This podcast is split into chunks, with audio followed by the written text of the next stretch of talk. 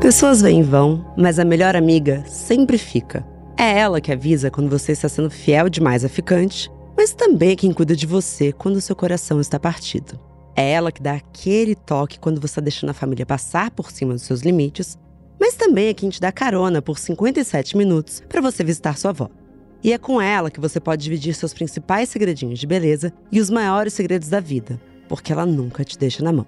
Pode confiar, Gostoso demais. Obrigada, desodorante Dove. Aquele da tampinha azul, sabe? Por nos ajudar a cuidar de nós mesmas em um só passo e com total confiança. Dove é o único desodorante que cuida, protege e repara desde o primeiro uso. Esse segredinho a gente já conhece e ama, né?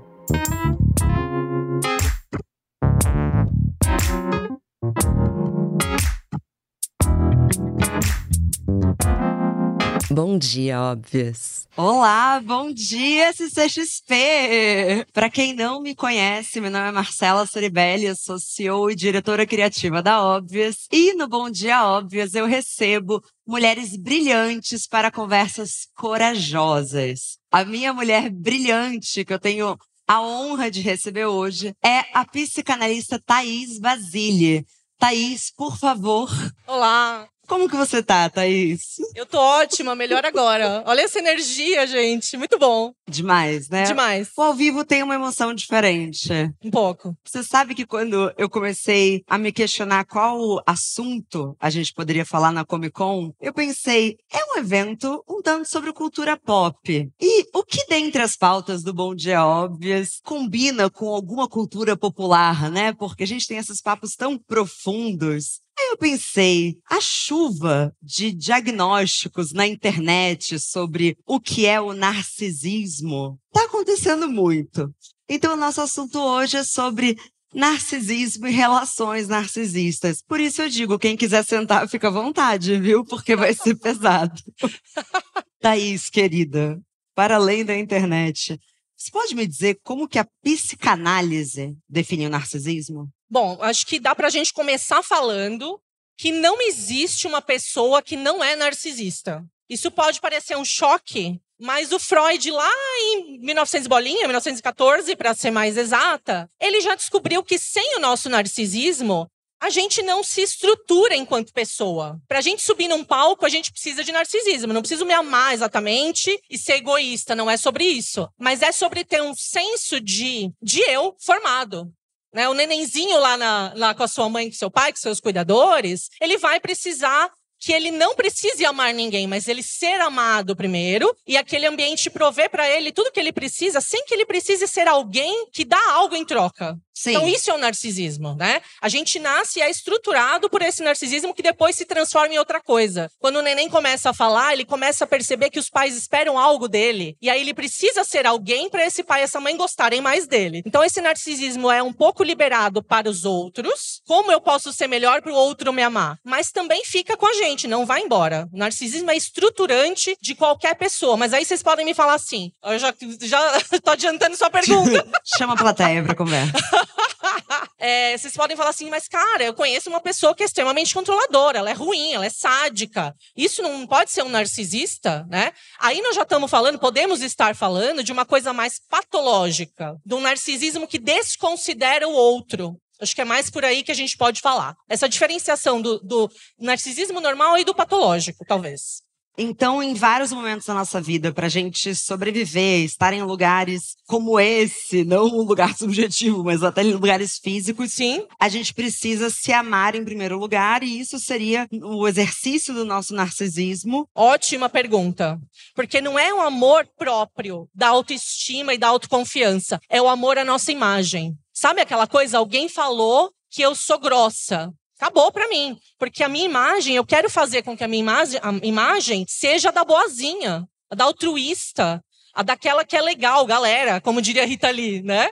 Ela é eu tão não galera. Quero, eu não quero ser percebida como rude, agressiva. Então não é um amor da autoestima, da autoconfiança real, né? É um amor à imagem. O que, que o outro quer que eu seja para que ele me aceite? E o patológico é quando se perde no personagem. Exatamente. É quando a gente não tem um ambiente inicial suficientemente bom, quando a gente não é muito cuidado, não é, não é suficientemente bem cuidado, uh, que os pais, os nossos cuidadores não conseguem se identificar conosco. Então o cuidado não é suficientemente bom. E aí a gente precisa se colocar muito para cima, se engrandecer muito, porque a gente se sente tão mal por dentro. Em geral, os narcisistas patológicos, né? Clássicos, porque tem os não clássicos também, né? Os clássicos são pessoas que se engrandecem demais e passam por cima dos outros para preservar essa imagem. E você falou um pouco da infância. Tem algum ocorrido da infância que pode é, acabar por tornar esse narcisista patológico? Sim, esse cuidado insuficiente no início, né? Pode ser uma coisa. Só que a gente tem que tomar cuidado porque existem pessoas que foram bem cuidadas no início e que não são narcisistas patológicos, mas têm comportamentos que são considerados abusivos. Só que hoje na internet, qualquer comportamento abusivo já é considerado narcisista.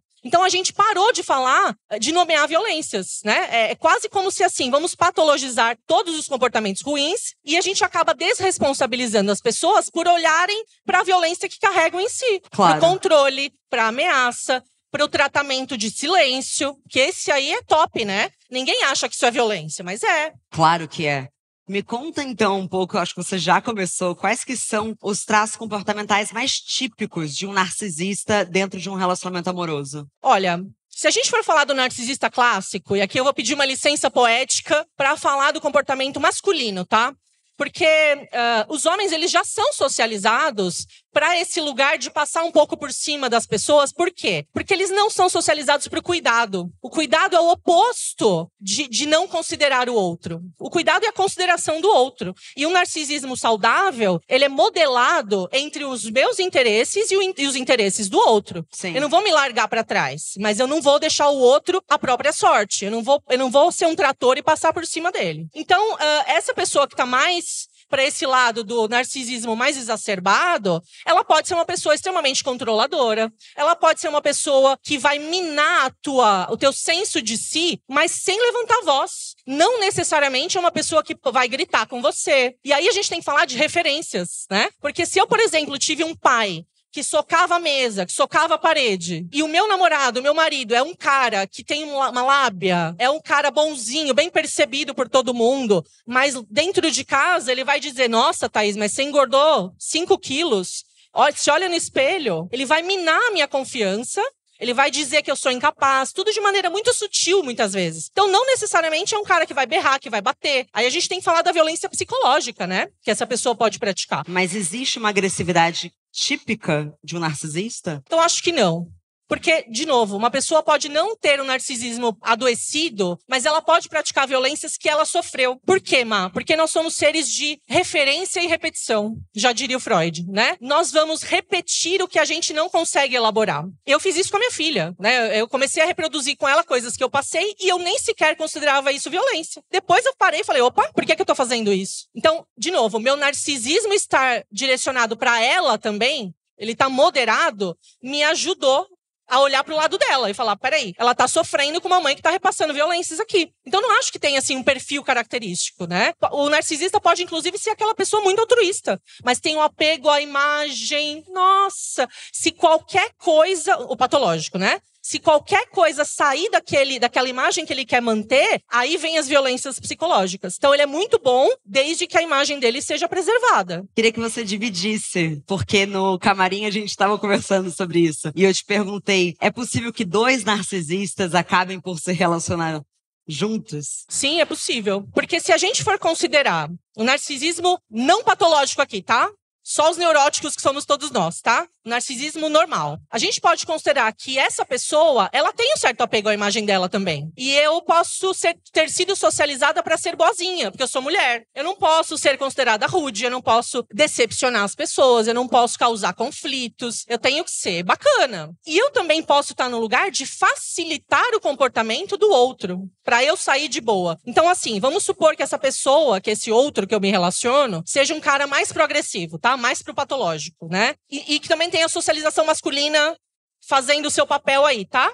E ele é um cara que vai bater na mesa, que vai gritar. Eu posso manter ele nesse lugar, nunca pedir para ele mudar, e nunca me defender, nunca me defender, para eu sair de boa, para eu sair de Marte para eu sair de cuidadora. Olha como eu cuido dele. Eu jamais vou colocar ele contra a parede e falar: você precisa de ajuda, você precisa de uma lei Maria da Penha, sei lá. Não, porque eu me preservo nesse lugar de boazinha e de cuidadora e de salvadora muitas vezes. Principalmente perante uma imagem que deve ser mantida. É a imagem, é o amor à imagem. Para você ver que narcisismo nem sempre é se amar. Porque nesse exemplo que eu dei, ela tá se autodestruindo para se manter ao lado desse cara em geral, por conta de uma repetição geracional. Por ter visto o pai fazer isso, por ter visto a mãe se destruir, por estar numa lealdade com essa mãe. Então eu vou me destruir do jeitinho que a minha mãe se destruiu, porque eu não posso ficar melhor que ela. Se eu ficar melhor que a minha mãe, se eu colocar esse cara na parede e me proteger e dar limite para ele, eu vou estar deixando ela com ciúme, triste. Ela vai ter que olhar para as escolhas que ela fez. E muitas vezes a gente também não foi cuidado de uma maneira boa. Então para a gente também é familiar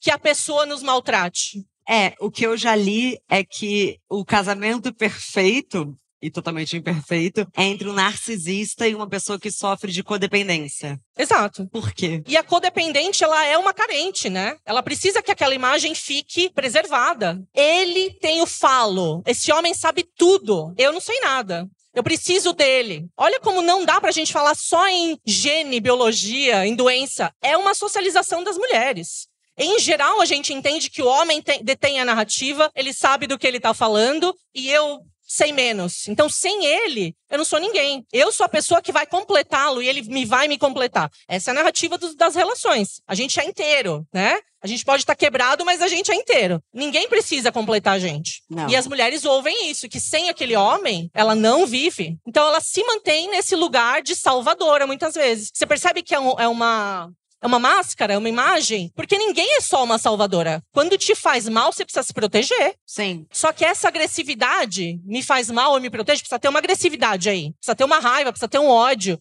A boazinha não pode, por exemplo, mostrar. Porque ela quebra essa imagem de cuidadora, de salvadora, de, fof de fofa, de altruísta. Então é um apego à imagem. A gente se destrói muito para ficar em relacionamentos por conta do nosso narcisismo. Ele não protege só o nosso amor próprio. Então, o narcisismo patológico mexe com o narcisismo neurótico de uma outra pessoa e ambos vão sustentar aquela imagem que prejudica com que, nesse caso, uma mulher peça ajuda externa. Exato. Eu não quero abrir para os outros o que eu estou passando aqui. Eu não quero mostrar que tem agressividade, manipulação. Aliás, por que que numa briga com um narcisista ocorre tanta manipulação? Quais que são as artimanhas? Sim, é porque a manipulação ela é uma forma indireta, né? A violência psicológica, ela é invisível. Eu não sei se vocês viram aquela série Made, é muito Sim. boa, né? Porque ela mostra justamente isso. A mulher sofre um monte de violência psicológica, uma manipulação ferrada. Quando ela chega no abrigo para pedir ajuda para as mulheres que sofrem violência, ela mesma fala: "Eu vou tirar o lugar de alguém que sofre violência real".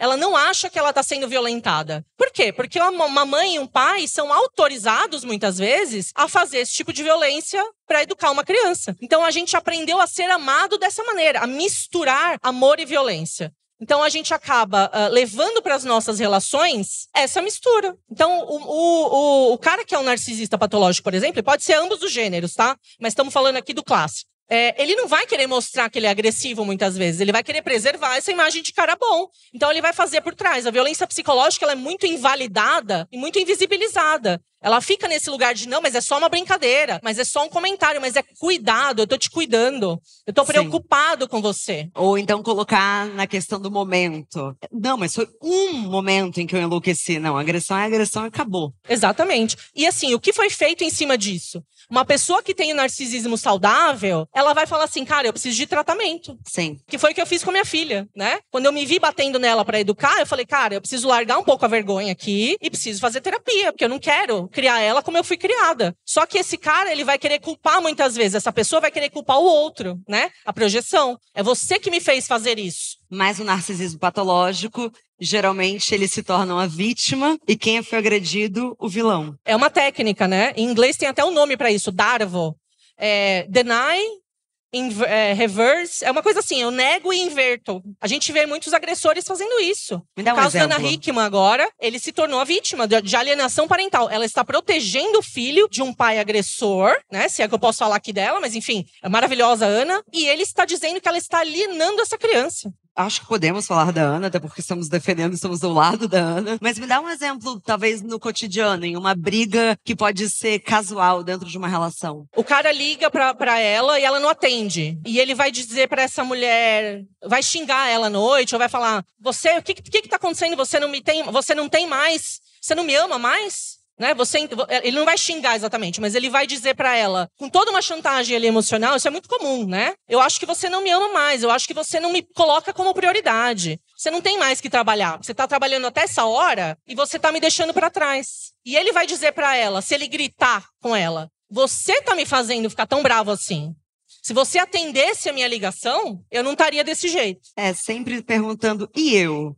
Aí o cara vê você crescendo profissionalmente e pergunta: Mas e eu? Não vou crescer também? Exato. E eu? E eu? O que você vai fazer por mim? Como que fica essa mulher? Quais que são os sintomas que você vê em consultório e clínica? Elas se sentem sozinhas? Sozinhas, culpadas, envergonhadas, né? Porque a mulher é muito responsabilizada por fazer a relação dar certo. Então, se ela não está fazendo esse homem melhorar, fazendo esse homem gostar dela, escolhê-la para sempre, ela é a culpada. Não importa o que ele faça. E tem uma outra questão também. Quando a gente uh, está num relacionamento que é mais pro abusivo, a gente pode falar agora de violências, né? Que estão claro. presentes nesse relacionamento, e vamos dizer que ele é um relacionamento abusivo. A gente, em geral, vai querer provar pro outro que a gente é amável. Ainda mais se essa dinâmica tivesse estabelecido na infância. Se eu tiver que ter provado para os meus pais que eu sou digna de amor.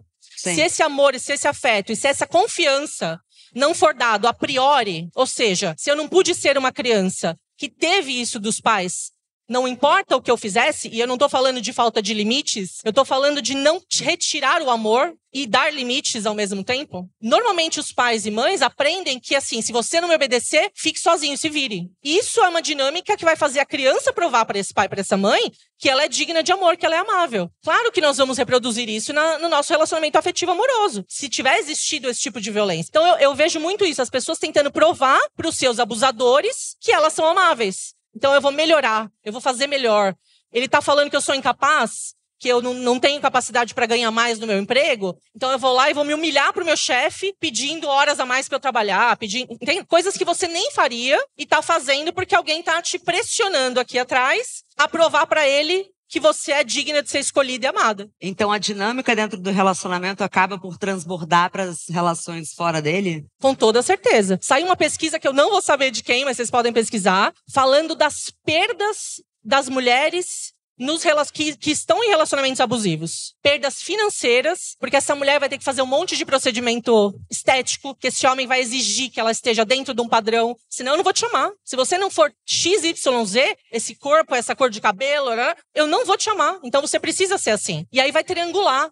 Uh, e vai falar assim: eu posso ir para outras mulheres. Se você não for assim, eu vou para outras. E a mulher tendo aprendido que ela precisa ser escolhida e precisa ter um homem que é fálico, esse homem que tem, detém todo o poder e a narrativa e sabe tudo e ela não, o outro sempre sabe tudo e ela não ela vai atrás desse cara e vai falar, então eu preciso fazer isso para ser amada. Então, Fora tem... a violência patrimonial. Fora né? a violência. É, é uma violência patrimonial, né? Se a gente for ver. Porque a mulher tem sempre mais gastos e ela é sempre mais controlada dentro de uma relação, se a gente for ver. Em geral, né, gente? Não estamos falando de relações específicas, mas é a socialização. Então, de novo, como é que a gente pode ter certeza, Má? Eu quero falar uma coisa, deixar bem marcado aqui. Que é que uma pessoa é narcisista patológico se ela não foi diagnosticada dentro de um consultório. Eu acho muito mais produtivo, muito mais saudável que a gente fale em dinâmicas abusivas. Porque aí eu deixo de focar na figura daquela pessoa, ela é, mas eu vou para o que ela fez. Olha a diferença, né?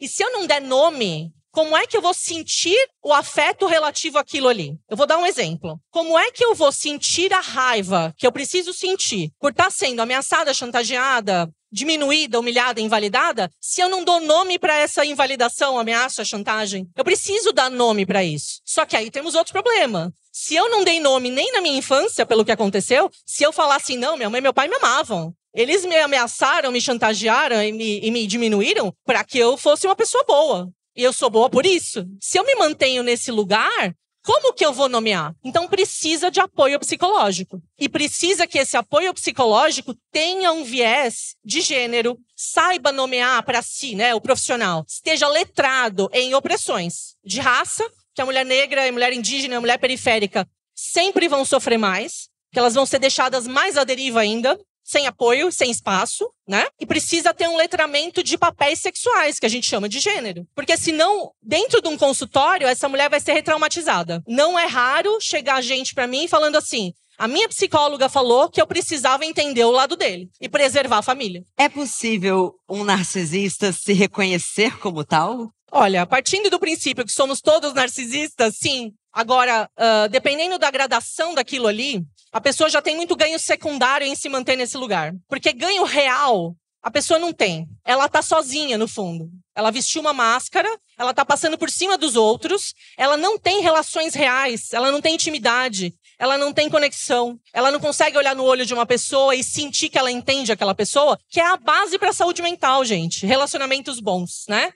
Ela não consegue fazer isso. Ela muitas vezes vai ser um cara muito gentil, que vai agradar, vai dar presente. Mas falta uma empatia genuína. Vai faltar, na verdade, a capacidade de se colocar disponível e vulnerável. Não é nem empatia. Porque lembra que o bonzinho, o altruísta, também pode ser um narcisista? Mas não é um empático genuíno. Não é. Ele, Ele tá tá pensando na imagem dele, exatamente. Ele tá performando. É verdade. Mas um narcisista, quando vê uma outra pessoa chorando, Sim. dificilmente vai. Ele vai pensar no que, que aquilo ali provavelmente vai impactar nele. Porque ele é um cara que vai passar por cima dos outros ali, né? Ele não vai conseguir se conectar de uma maneira mais profunda e verdadeira. Ele, Ah, tá, eu- ele tá protegido, ele tá defendido. É um cara que tá defendido. Ele tá preso no, no- dentro de si ali, né?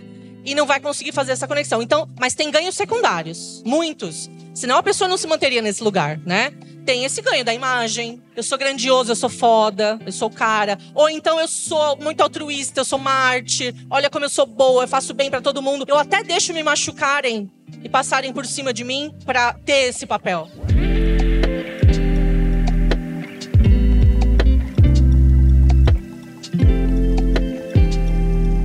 Como que um narcisista reage quando você decide terminar com ele? A gente sabe que historicamente pode existir violência. Dependendo do nível que essa pessoa já tá, dependendo da socialização dela, do gênero, e dependendo do nível que ela já tem na vida dela de controle, violência e manipulação, pode ir até para os finalmente. A gente sabe que as mulheres hoje estão mais desprotegidas quando terminam a relação. Por isso que as mulheres em geral ficam, gente. Nós temos que falar disso. Não é que a mulher gosta de sofrer e gosta de apanhar, ela sabe que ela corre risco. Ela, o filho, Mas não só isso, mas também pode acontecer um grande momento de promessa, de Pode, mudança. pode.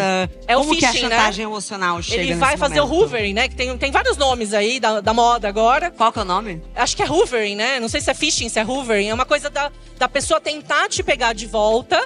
Porque você é suprimento pra ela. Eu gosto dessa palavra, suprimento. Você não é um ser humano ali que tem vontades, desejos, interesses, necessidades. Você é suprimento pra ela, pra imagem dessa outra pessoa. Então ele precisa de você. Ele vai tentar te pegar de volta. Com mil promessas. Aí pode voltar pro ciclo inicial do abuso, né? Um love bombing. Então eu vou te encher de flor, vou falar que você é meu amor, que você é linda, que eu tava errado de falar que você é gorda e feia. Mas na primeira oportunidade, ele vai começar de novo o ciclo de destruição da tua autoestima. A gente falou muito sobre parceiros narcisistas homens e falamos agora sobre o término. Mas tem uma outra relação que é muito polêmica de ser terminada, mas que também está na cultura popular da internet, que são as mães narcisistas. Nossa, a gente podia fazer uns quatro episódios pra falar disso, desse outro. Eu sei, o tempo tá passando muito rápido. Como que você desenharia o perfil de uma mãe narcisista patológica? Bacana você ter falado patológico, porque as mães precisam ser narcisistas, porque senão elas não, não conseguem se identificar com aquele serzinho ali e falar: Meu Deus, olha o que eu fiz, que maravilhoso, é meu, é produto meu. Nesse início, a gente precisa que a mãe seja narcisista, mas não patológica. Ela precisa ir modulando essa, esse narcisismo para se separar dessa criança e falar: opa, mas ele tem desejos próprios, ele não sou eu. Ele não serve para trazer realizações para minha vida. Então, é muito sutil.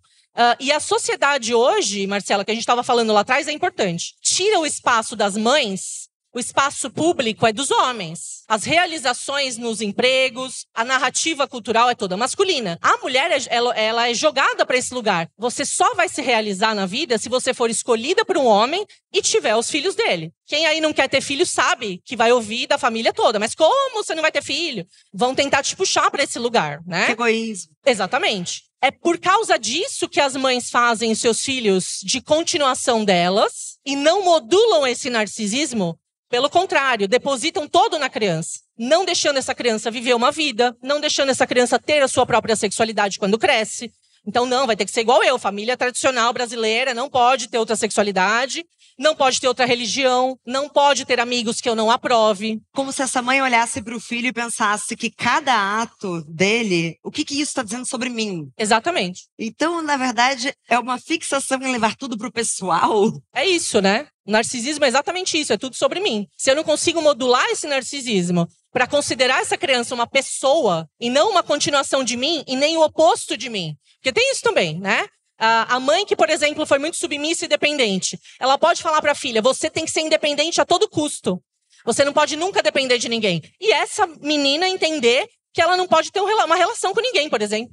Sim. De tão forte que é essa esse empuxo pro outro lado. Se eu fiz tal coisa, você vai ter que fazer o oposto para ser feliz. Na verdade, eu tô me baseando em mim. Eu não tô percebendo que você é uma outra pessoa e pode ser feliz do jeito que você quer e inventar. As pessoas inventam as suas próprias maneiras de ser feliz. Então, é injusto que a gente fale só das mães narcisistas? É injusto porque o comportamento dos pais de abandono, até de, de, abandono presente, né? Não é considerado narcisismo é considerado comportamento de homem, é normal para o homem. Por outro lado, faz sentido que a gente fale do narcisismo materno, porque as mulheres só têm esse lugar para se apoiar. Então é, é, é, muito delicado, gente, esse assunto. Assim, a gente poderia Sim. falar muito mesmo dele. Sim, porque a gente acaba entrando em estereótipos de gênero, exato, mas que também se repetem na sociedade. Exatamente. Então a gente pode dizer que um dos sintomas dessas relações é um tanto de esgotamento mental, porque você está sempre em estado de alerta, seja a filha que não sabe como que a mãe vai reagir a qualquer notícia, seja essa parceira que está sempre pisando em ovos para agradar o parceiro, para que não venha uma outra explosão. Sim.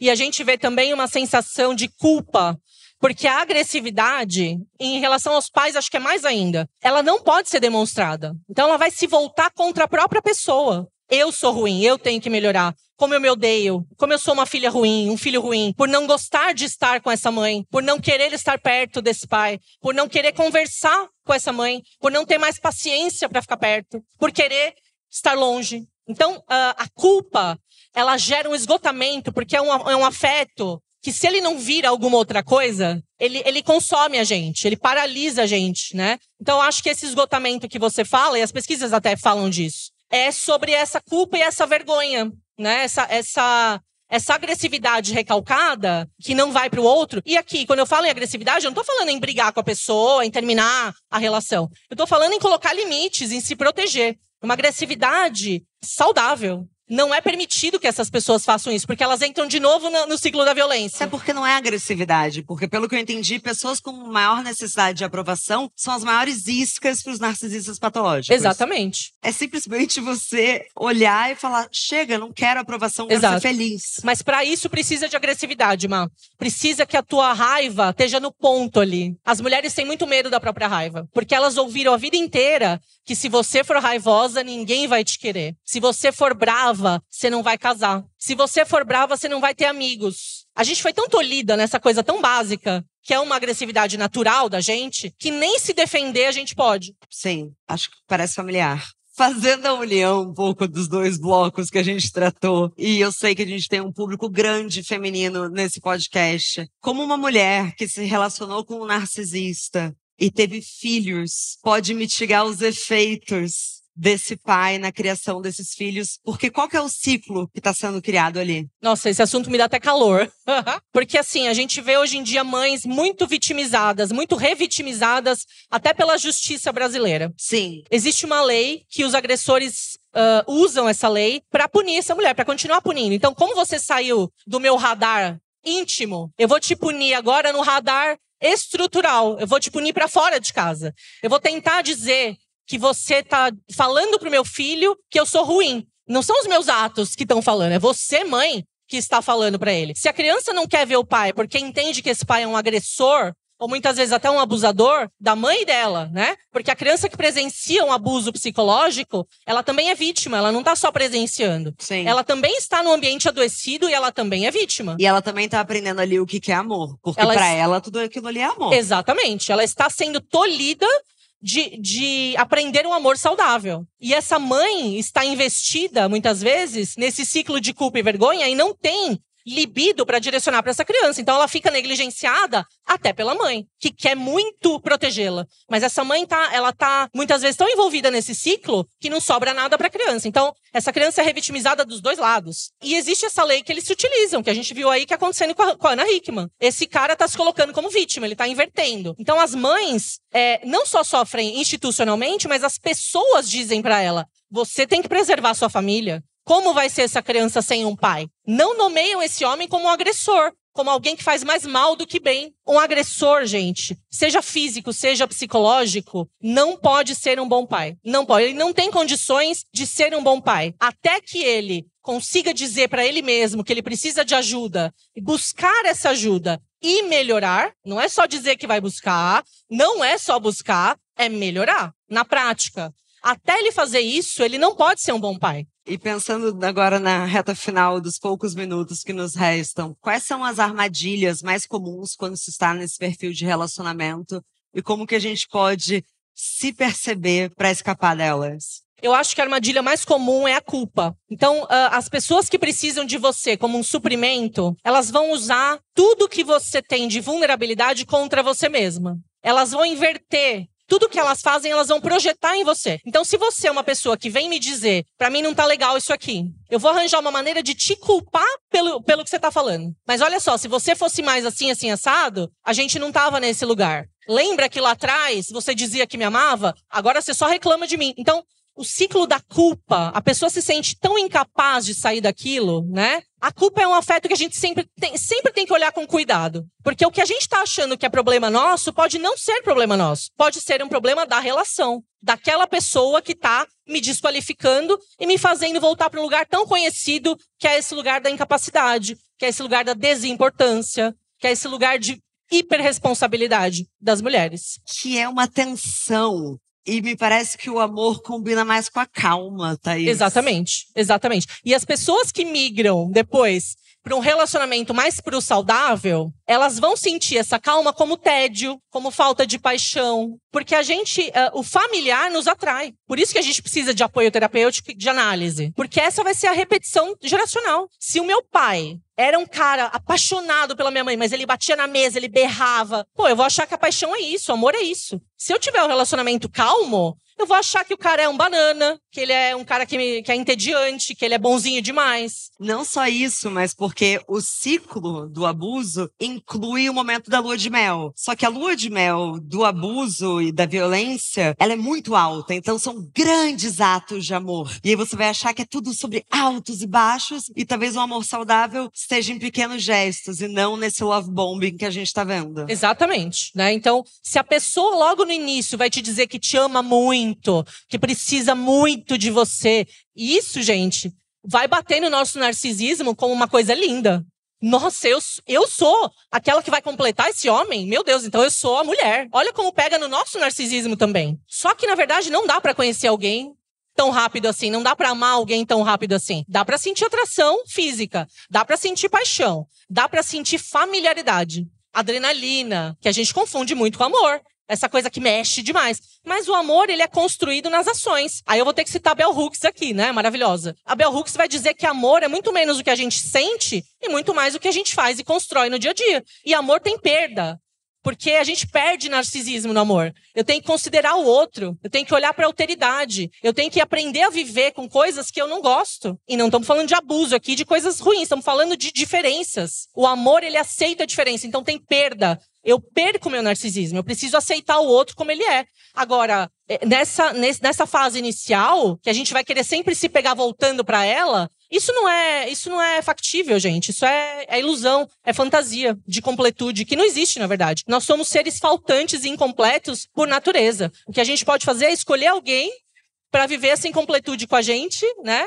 E para dividir as mazelas dessa incompletude de uma maneira companheira, de uma maneira recíproca. É, muito se fala da gente estar tá vivendo uma era muito narcísica por conta das redes sociais, em que tudo parece uma grande marca que é criada. Então, como eu vendo essa relação, como eu vendo a minha carreira, e eu acho que dá muito. É, é muito trágico, mas é um certo alívio pensar a longo prazo o que acontece, a gente vê tantas mulheres dizendo que passaram por relacionamentos violentos e abusivos, justamente porque liberta outras mulheres a destruírem o teatro. Cai a cortina. Mostra o que tá Maravilhoso. acontecendo no bastidor. Maravilhoso. Chega. Tem muita gente vendo algo parecido. Parem de preservar a imagem. A gente precisa assumir para que a gente possa libertar outras. É isso. Não dá pra gente lidar com o que a gente não nomeia.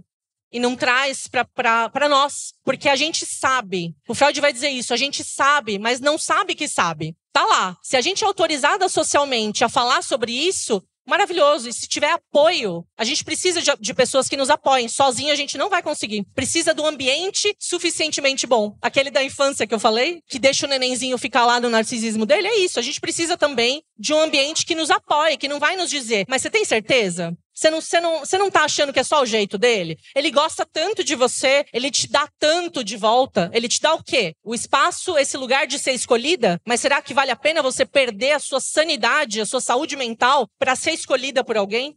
Para estar num relacionamento com alguém? Sim, para atender demandas que nunca vão acabar. Porque o narcisista nunca tá satisfeito. Não vai acabar. Thaís, acabou o nosso tempo. Mas. Obrigada. Obrigada! Muito obrigada a todo mundo que estava aqui. A gente se vê semanalmente no Bom Dia Óbvias. Estamos no Globoplay, no YouTube e na sua plataforma de áudio favorita. Um beijo e muito prazer.